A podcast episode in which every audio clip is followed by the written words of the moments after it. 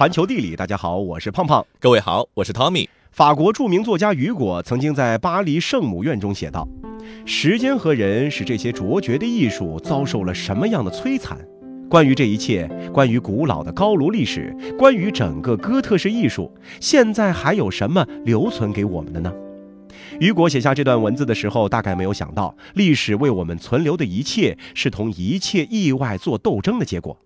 这座被他赞为伟大的石头交响乐，因他的名著在19世纪得以重获新生的建筑，在赋予了人性的悲悯和光彩之后，在2019年的4月15号置身于一场熊熊大火之中。行走小百科：巴黎圣母院矗立在塞纳河中西带岛的东南端，坐东向西，和巴黎市政厅和卢浮宫隔河相望，每年迎来送往大约1300万的游人。西带岛是巴黎历史的起点，它在法文里的含义即是城。这里是巴黎最早的城市雏形，而塞纳河原是围绕城区的第一道城壕。两千多年前，一批名为巴黎斯部落的高卢人来此定居，在岛上修筑了堡垒。公元前五十年左右，凯撒率大军侵入北部高卢，激战之后，小岛失守，而小岛原居民巴黎斯人的名字被凯撒记录在他著名的高卢战记之中。日后成了巴黎这座城市的名字。公元四世纪左右，基督教成为罗马帝国的国教，西带岛上建立起巴黎圣母院最早的前身圣特埃努教堂。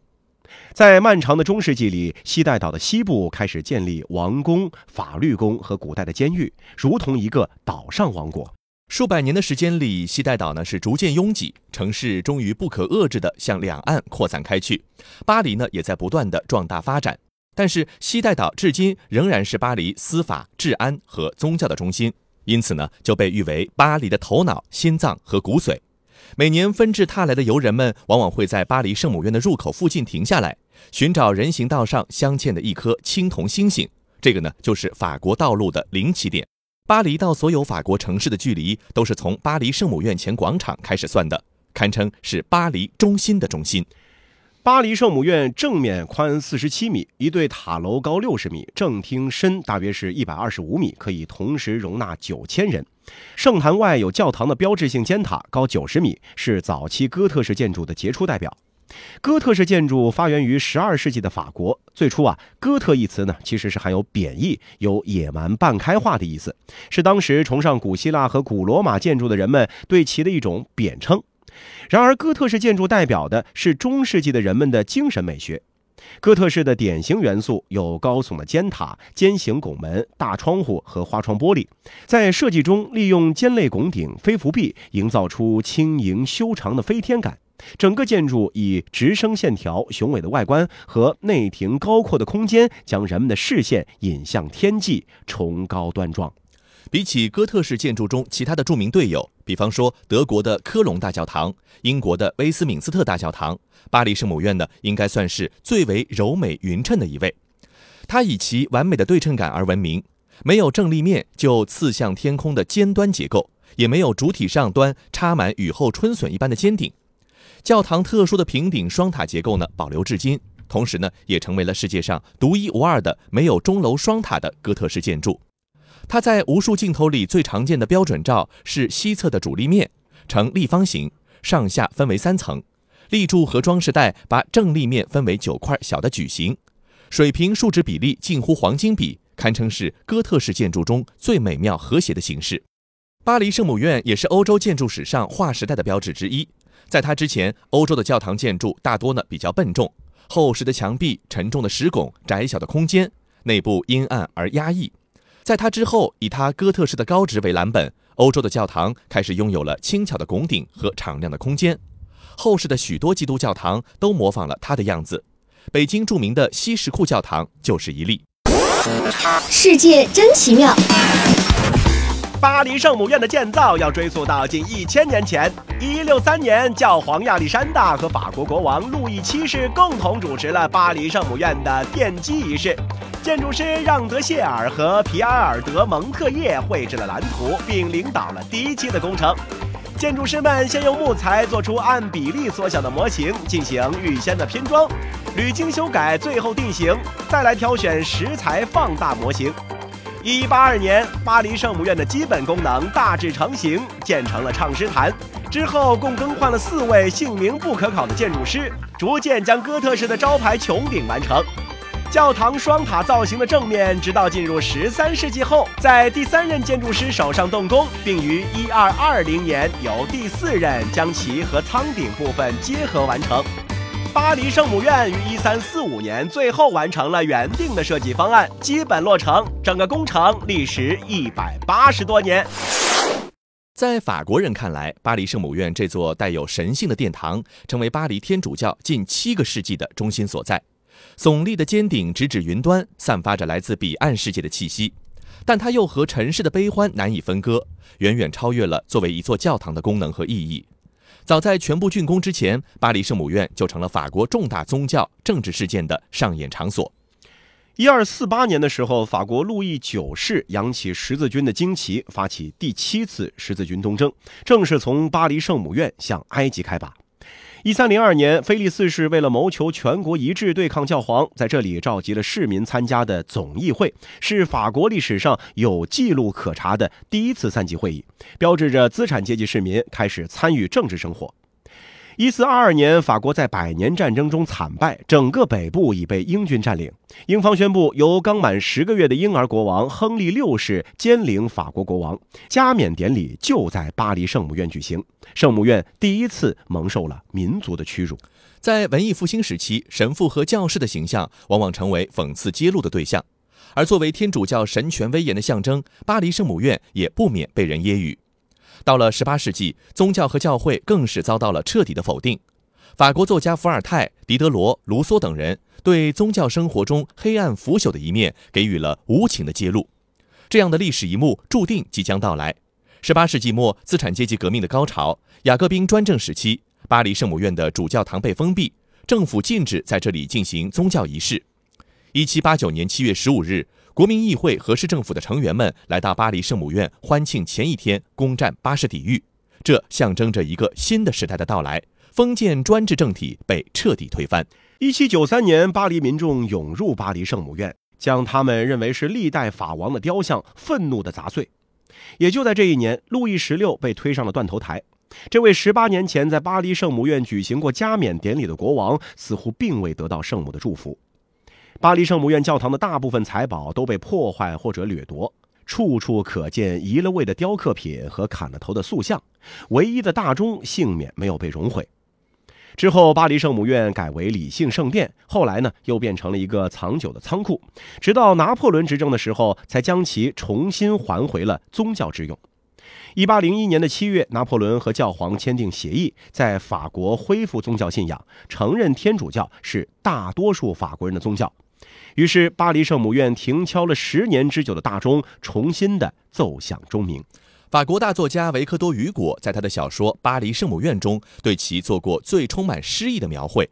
这部家喻户晓的世界名著，也让大多数的游客一走进巴黎圣母院，便会忍不住四处寻觅那口曾经震聋过驼背人卡西莫多的大钟，猜想哪儿会是美丽的吉普赛少女艾斯米拉达被送上绞架的地方。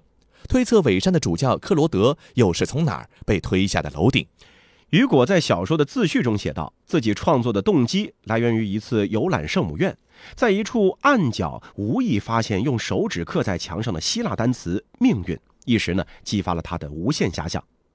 雨果这段经历真实程度呢是无从可考，但是小说中发生在圣母院的故事其实啊纯属虚构。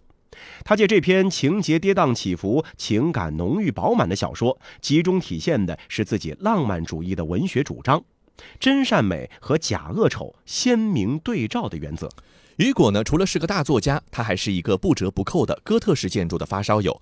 他从少年时代起就对巴黎圣母院抱有浓厚的兴趣，青年的时候开始特意研究它。他用了至少三年的时间，专门熟悉中世纪的法国社会。多次钻进巴黎圣母院的角落旮旯，尽可能的收集和阅读有关的资料。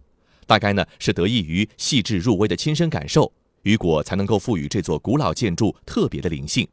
巴黎圣母院的建筑主体也是很好的融入了他的小说之中，并为之服务。巴黎圣母院小说呢是于1831年出版之后取得了很大的成功，随着文字的流传于世，尔后的几百年里，更是成为电影和戏剧长盛不衰的题材，打响了巴黎圣母院的国际知名度。在接下来的一百多年里，这座历经沧桑的大教堂一直就屹立在巴黎的心脏，倾听历史时急时缓的心跳。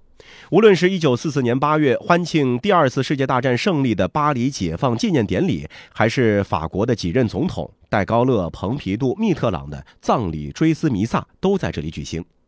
历史的厚重和巴黎圣母院相得益彰，他曾见证着法国历史的纵深起伏，曾经聆听过无数人的祈祷。无论在什么时期，都没有人愿意巴黎圣母院就这样消失。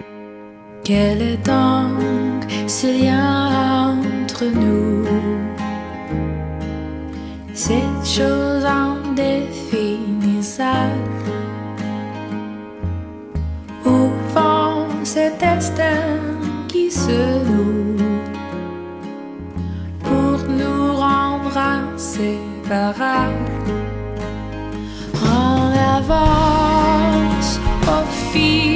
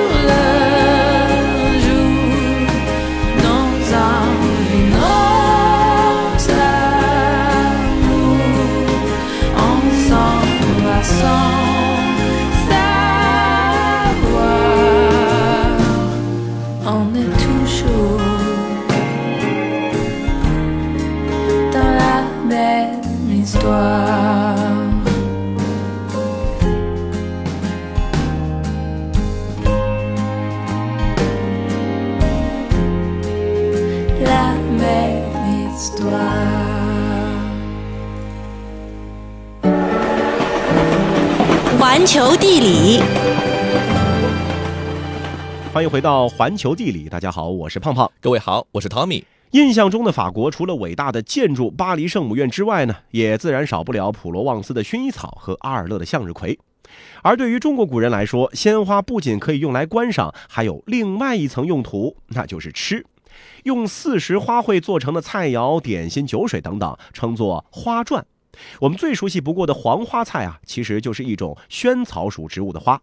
而在菜肴中加入花卉，不仅能够为饮食平添一缕清香，就连用餐之人仿佛也变得风雅，飘飘忽如一世独立，羽化而登仙。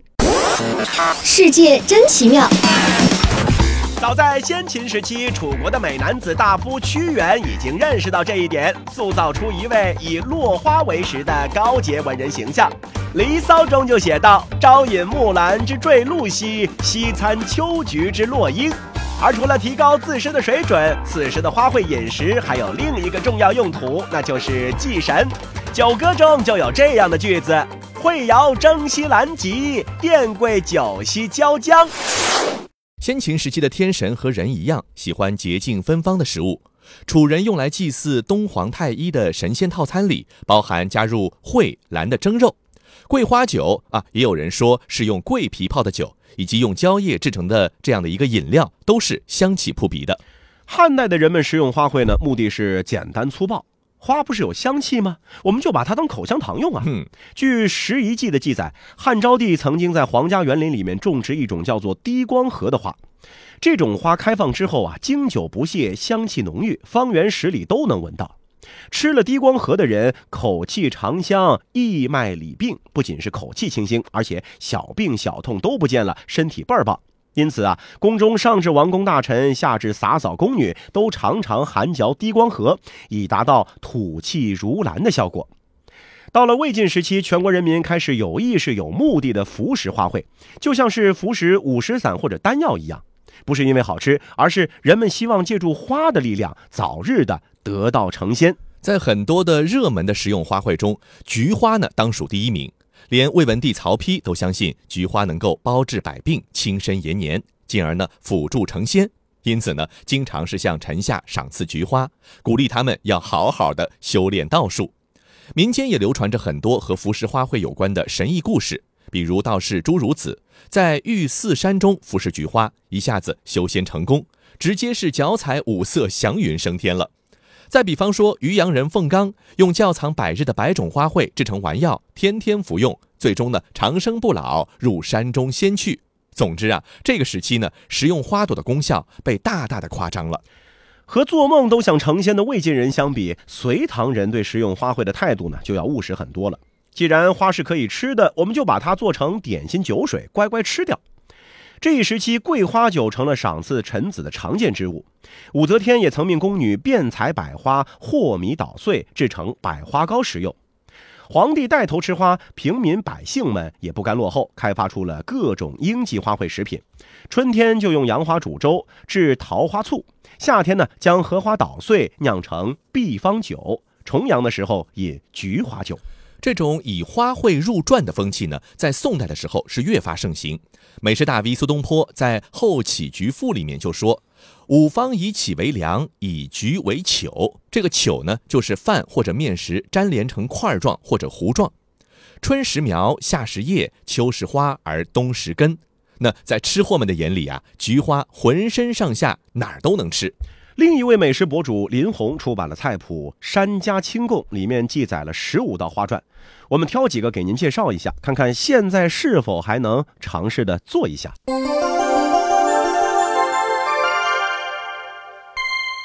梅粥，梅落英净洗，用雪水煮，后白粥熟同煮。占卜间，栀子花采大者，以汤焯过，少干。用甘草水和稀，脱油煎之。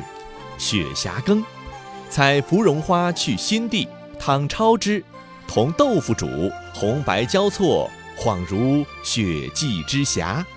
广寒糕，采桂英去青地，撒以甘草水，和米冲粉，吹作糕。身份贵重，像是宋高宗皇后吴氏也喜欢用花卉入菜。吴皇后呢是一位素食主义者。常吃的一道菜呢是拌生菜，大约呢类似于现在的蔬菜沙拉。南宋没有沙拉酱吗？哎，不怕，春夏时节呢用牡丹花瓣拌菜，冬季呢改用梅花来拌。想吃点油脂丰富的，就把牡丹花瓣上面浆上挂糊，过油一炸。那千年之后的吃货恐怕听到就馋哭了吧。而元代的统治者，呃，留给大多数人的印象呢，应该是豪爽甚至粗野啊，大口吃肉，大碗喝酒。嗯，可是令人想不到的是啊，元代的皇家宴会上也出现了蔷薇酒、杏花酸酪等用花朵制成的食品。民间更是延续了食用花卉的风气，还总结出了六月收槐花、八月收韭花、九月采菊花的规律，彻底的把花卉饮食呢是纳入到了人们的日常生活。我们熟悉的茉莉花茶，其制作方法呢也是由元代人总结并且记录下来的。明清时期的花卉饮食呢，可谓是集前代之大成。无论是田间地头的野花，还是供人观赏的名贵花卉，都可以制作成茶酒饮料、精致点心或者豪华大餐。皇宫的膳单上可见花卉的身影，比方说明代御膳有牡丹头汤、木樨高子汤；清代皇帝接受的贡品有玫瑰露、桂花露、蔷薇露。慈禧太后爱喝花茶，爱吃菊花火锅，还常常让御膳房在夏天的时候采摘荷花瓣，裹粉油炸，做成休闲小吃。民间用花卉制成食品饮料也是常事，还会根据时令用不同的花卉做出不重样的美食。四月用玫瑰花、藤萝花做饼，五月采槐树花炒鸡蛋，六月摘茉莉花熏茶，八月桂花飘香酿桂花酒，腌糖桂花。那时至今日啊，花卉饮食仍然在我们的生活中占据重要的位置。传统佳肴有玫瑰饼、桂花糕、桂花酒、菊花火锅、茉莉花茶，是我们从小吃到大的熟悉味道。现代美食呢，还有洛神花茶、樱花冰激凌、樱花果冻，给我们的味蕾呢以新奇的体验。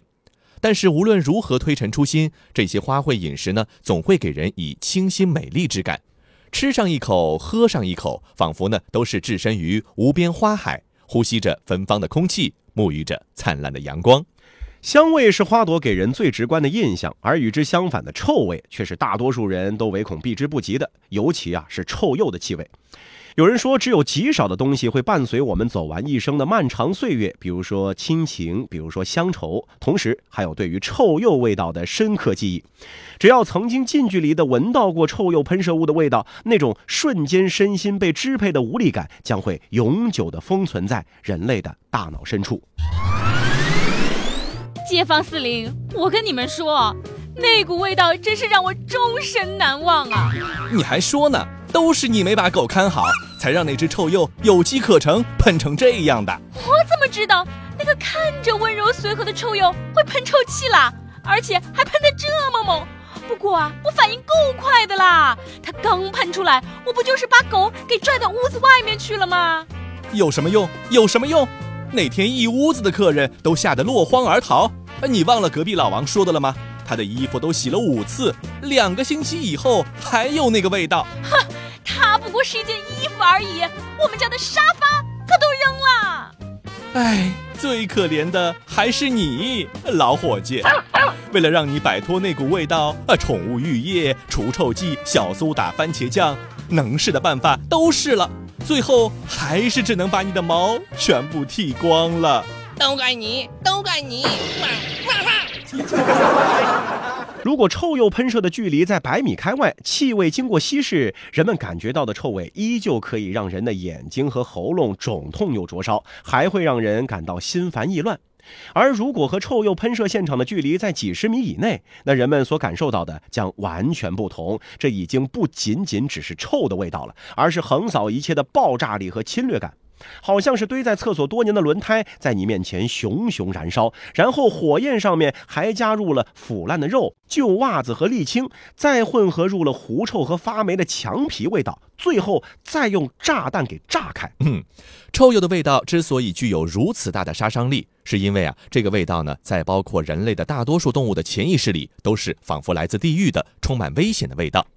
北美臭鼬喷射出的物质呢，由七种挥发性的油性有机成分构成，能够渗入皮肤、沙发、衣服和木材中。那硫化物呢，是臭鼬臭气里最重要的成分。这一类化合物经常可以在一些危险的环境中找到，比方说天然气井、油井、沼泽等等。这些地区的含氧量极低，接近它们呢，可能就意味着窒息而亡。所以很多动物对硫化物的气味呢，是极度敏感。比方说，空气中只要含有十亿分之一体积的硫化物气体，咱们人类呢就能够闻得到。而臭鼬正是充分利用了这一点，演化出了这样预示着死亡的味道。那么，臭鼬自己会不会嫌自己臭呢？臭鼬妈妈和孩子之间会不会互相觉得辣眼睛呢？答案是基本不会。臭鼬喷射完之后啊，往往就在自己喷射过的地方待着，甚至呢还继续的嗅闻觅食，并没有表现出任何不适。只有那些求偶斗争期间被同类喷射了一脸的臭鼬，才会花点时间在地上、树干上蹭一蹭清洁自己。估计啊是眼睛和呼吸道黏膜多少呢会有一些些的不适。好了，以上就是这期节目的全部内容，非常感谢您的收听。如果你喜欢我们的节目，也欢迎您订阅我们的专辑。这期节目就是这些，我们下期再见。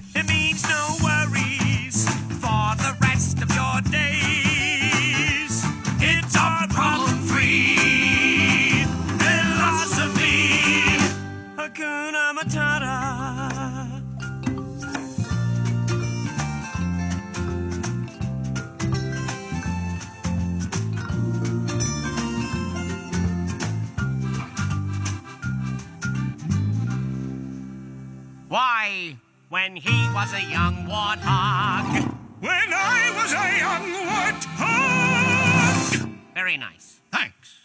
He found his aroma like a certain appeal. He could clear the savannah after every meal. I'm a sensitive soul, though I seem thick-skinned. And it hurt that my friends never stood downwind.